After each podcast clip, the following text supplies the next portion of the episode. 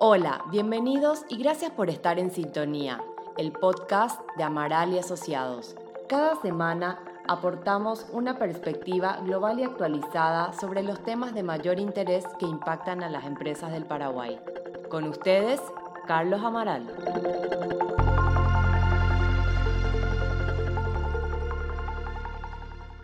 En los últimos meses han surgido algunas novedades legales de importancia para el funcionamiento corporativo y la operativa comercial de las empresas en Paraguay. En primer lugar, a través del decreto presidencial número 3605 del 19 de mayo de 2020, se autorizó la posibilidad de realizar asambleas de accionistas a distancia utilizando medios telemáticos. Más recientemente, con fecha 16 de junio, se aprobó la ley 6542 sobre factura cambiaria y contrato de factoraje.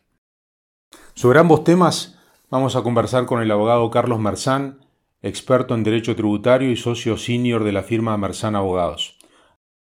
Carlos, muchas gracias por estar con nosotros en este episodio de En Sintonía, el podcast de Amaral Asociados. Y eh, bueno, han surgido estas novedades durante este periodo de cuarentena y de, pandemia que quizá pasaron un poco desapercibidas, pero creemos que son de suma importancia para las, las empresas paraguayas.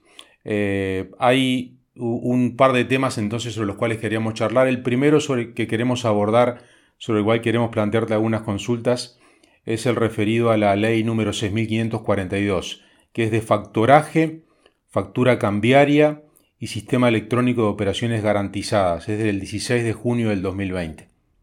En primer lugar, Carlos, en términos generales quería, quería consultarte qué es el contrato de factoraje y si es lo mismo, o sea, si es una traducción de lo que conocemos como factoring. Bueno, buenos días Carlos, un placer compartir contigo estos minutos. Este, sí, efectivamente, el, en el diccionario de la Real Academia de la Lengua Española está incorporada la palabra factoraje, este, como contrato de factoraje. Entonces yo creo que es una traducción este, al inglés cuando se usa la palabra factoring. Este, el factoring efectivamente aparece por primera vez en una ley paraguaya, pero hay que recordar que hay un reglamento de operaciones de factoring para las entidades del sistema financiero a través de una resolución del Banco Central del año 2009 y es una muy buena reglamentación en, en algún sentido incluso diría más precisa que la que surge de esta ley 6542. Una sola, un solo comentario, ¿verdad? Esta ley este, se dispone que va a entrar en vigencia seis meses después de su publicación, que ocurrió el 16 de junio del año actual, con lo cual quiere decir que recién va a estar vigente este, a partir del 16 de diciembre de este año. Perfecto. Eh, así que ya tenemos hoy eh, eh, algo referido al factoring. Ahora, esta, esta ley 6542 eh, en particular que se, se, bueno, se, emite ahora y va a entrar en vigencia a fin de año, como bien comentabas, ¿qué tipo de necesidades en particular está atendiendo este contrato? ¿no? Es decir, porque hay, hay este, reglamentaciones y leyes que se van adaptando a, a, las realidades del comercio, de los negocios, ¿no? y en particular nos interesaba conocer para, bueno, para las empresas, para la comunidad empresarial en su conjunto, qué necesidades atiende y, según, según, bueno, cómo está diseñada y según tu opinión, a qué tipos de empresas puede resultarle más beneficiosa esta legislación y esta futura reglamentación cuando se emita, ¿no? Bueno, básicamente el factoring o factoraje es un mecanismo de hacer valor presente facturas a cobrar. ¿verdad? Entonces, a través de eso se hace una sesión a otra persona que normalmente sería una entidad financiera. Esa es la diferencia entre el reglamento actual del Banco Central, que es un reglamento para entidades financieras, y esta ley que no tiene esa restricción. Entonces, un comercio que tiene muchas facturas a plazo quiere hacer efectivo y anticipar eso, va y descuenta la palabra a través de una sesión con un factor o alternativamente este, le transfiere esa cartera a los efectos de su administración. Esa sesión del crédito se puede hacer con recursos o sin recursos. ¿Qué significa con recursos o sin recursos? Que si la factura cedida o el crédito cedido al final del día no es pagado por el deudor, normalmente estas son operaciones que están vinculadas a contratos de compraventa de mercaderías o de prestación de servicios. Si no paga el deudor final, si es con recurso, el adquirente, que es el factor, tiene derecho a que el cedente, que es el comercio, le pague y le resarza del valor de esa factura cedida. Eso es básicamente, ¿verdad?, la operación de factoraje que, como te decía, es una operación para tomar liquidez en forma anticipada. Es muy, muy, sí, realmente es de mucha utilidad, me imagino, para, para empresas, por ejemplo, que, tienen alguna dificultad de acceder al crédito y que tienen ya eh, eh, cuentas a cobrar con, genuinas, digamos, utilizar esta opción es interesante. Ahora, por lo que yo desprendo de, lo que comentás, la diferencia que hay entre esta normativa y la, que, la que estaba vigente, regulada por el Banco Central, es que el factor, es decir, la parte que aparece en el medio entre el cedente y el sesionario, eh, no, necesariamente tiene que ser una entidad financiera, por lo que entiendo, ¿no? Eh, entre el cedente y el deudor, ese, este sesionario que es el factor, en esta ley no se establece de que tenga que ser necesariamente una entidad financiera, o sea que podría ser cualquier este, empresa que actúe en el mercado financiero con recursos propios que es lo que está contemplado en la ley de bancos para ser sujeto obligado de, la ley de bancos este y entonces siempre y cuando actúe con recursos propios podrá realizar esta operación que es en el fondo una operación eh, financiera digamos perfecto así que muy bien va a ser un, tema interesante yo, yo lo que creo yo lo que creo Carlos es que esta ley incorpora algo sí muy novedoso que se denomina acá la factura cambiaria. ¿verdad? La factura cambiaria es una suerte de, factura conformada, es decir, donde cuando hay una venta, el adquirente presta la aceptación a esa factura, con lo cual se facilitan dos cosas.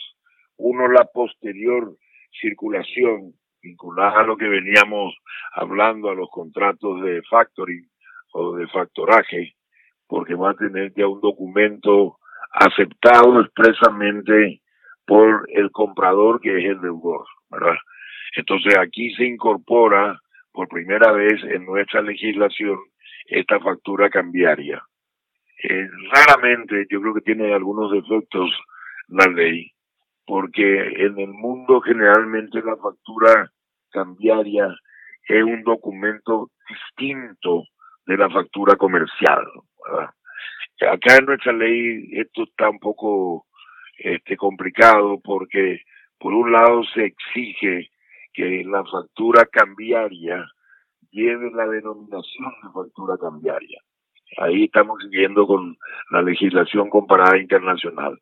Pero más adelante, en la misma ley se establece que una factura contado, que no puede ser cambiaria porque no hay plazo para el pago, no hay saldo crédito a cobrar, este, pueda tildarse como hoy hacemos con la factura crédito o factura contado en la misma factura. Ahora acá hay una remisión en toda la ley a las reglamentaciones que va a tener que dictar la, la autoridad tributaria, ¿verdad? Esta factura cambiaria, una vez aceptada, pasa a ser un título que va a circular en el mercado vía el endoso y ahí acopla muy bien con el producto este del factoring porque va a permitir una mayor circulación. Finalmente Entiendo que, que, están atados, perdón, que están vinculados ambos temas entonces, ¿no? Y están, están sumamente vinculados a ambos temas.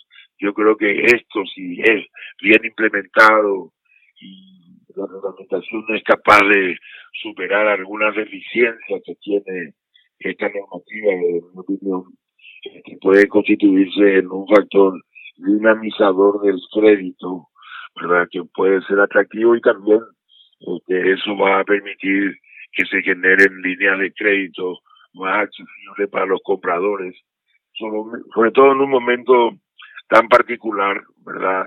Donde tenemos que encontrar mecanismos de reactivación de la economía.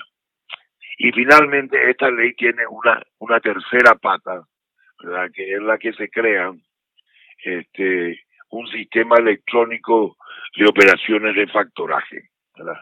Esto está manejado por el Banco Central, ¿verdad? es un sistema electrónico y el Banco Central tiene derecho a cobrar incluso una tasa de administración de acuerdo al costo del servicio que va a prestar. Y esto va a permitir este, que insertar en la página del Banco Central de este sistema electrónico nuevo, esa notificación que se haga de la venta o cesión de la cartera tenga ya efecto contra terceros. Es decir, se va a revestir de mayor seguridad a este tipo de transacciones. Nuevamente te tengo que decir que faltaría una reglamentación mucho más precisa que la que surge del texto de la ley, que es bastante reglamentario, pero que para mí requiere bastante precisiones para que se convierta en un este, instrumento interesante. También quiero mencionarte que este, en esta ley se contempla, ¿verdad?, la posibilidad de que en el futuro, como está previsto, existan facturas electrónicas y se delega en el Ministerio de Hacienda la reglamentación para el registro y el endoso de las mismas. Va muy interesante porque eso sí va a agilizar en cuanto al tiempo la circulación de este tipo de, de créditos, ¿verdad? Que están vinculados siempre a ventas o a prestaciones de servicios. Perfecto, Carlos. O sea que hoy en día, que bueno, la enorme mayoría de las empresas sigue emitiendo facturas físicas de las tradicionales, eh, seguramente este endoso requerirá alguna formalidad, es decir, el hecho de la, la, factura cambiaria se va a volver tal en la medida que se cumplan con ciertas formalidades ¿no? a nivel de las, de las empresas. Bueno, yo creo que todo, todo y tenemos que apuntar y fortalecer todos los mecanismos electrónicos. Hoy los certificados de retención ya no vienen de la gente de retención al retenido, sino que pasan a través de este, la web del Ministerio de Hacienda, con lo cual este, el retenido ahora recibe un documento oficial que es el certificado de retención. Lo mismo con la factura electrónica, si esa comunicación es vía la esa factura va a tener una validez diferente que si se emite del particular al particular. La misma cosa podrá ocurrir con el endoso, ¿verdad? Y entonces va a tener un instrumento que tiene una certificación electrónica del Estado, con lo cual le da mayor seguridad. Y eso es lo que se quiere dentro de esta ley al crear vía Banco Central este mecanismo de registro de esas operaciones. Es muy interesante este planteamiento.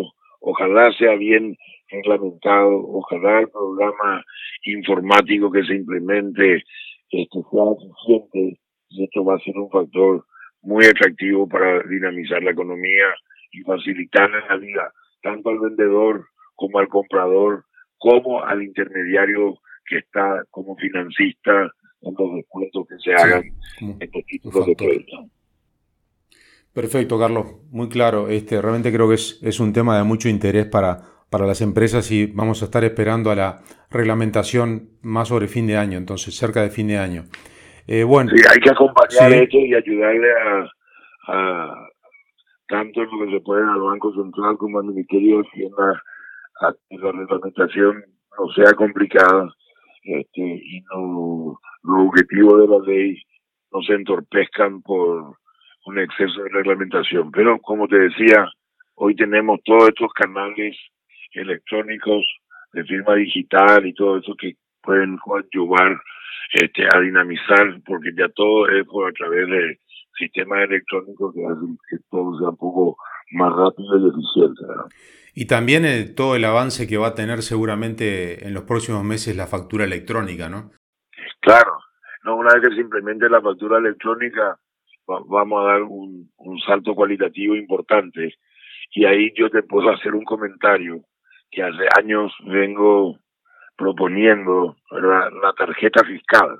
Ah, sí, sí, sí. Dirigida principalmente a, las personas que adquieren productos que a través de una tarjeta tipo tarjeta de crédito le pasen al comercio y con eso ya la factura se emita en forma electrónica sin tener que estar dándole tus datos, que puede ser fuente de error, y automáticamente esa transacción se cargue en el comercio, en la página web de la SED y en la cuenta corriente del contribuyente. Este, pero eso es un paso posterior a la implementación de la factura electrónica. Pero eso, eso es sumamente, es algo que sobre lo cual ya hemos charlado algunas veces y es algo sumamente importante y, útil, ¿no? Esperemos que, en algún momento se pueda aplicar porque nos facilitará la vida a todos, ¿no? Claro, no, porque es tu control electrónico este, sin tener que estar diciéndole al comercio, acá está, copia bien mi número, no te equivocas, acá te falta un cero, etcétera, ¿verdad?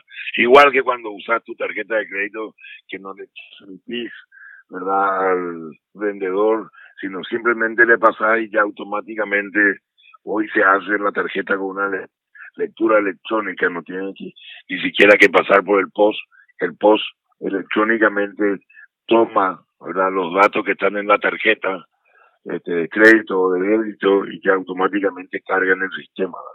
La misma cosa creo que deberíamos hacer ¿verdad? a los efectos fiscales.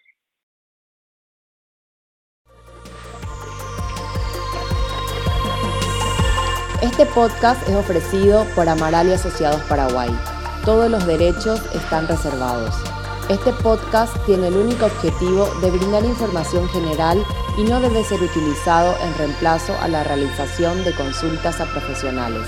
Las opiniones vertidas libremente por los invitados no deben ser interpretadas como opiniones de la firma.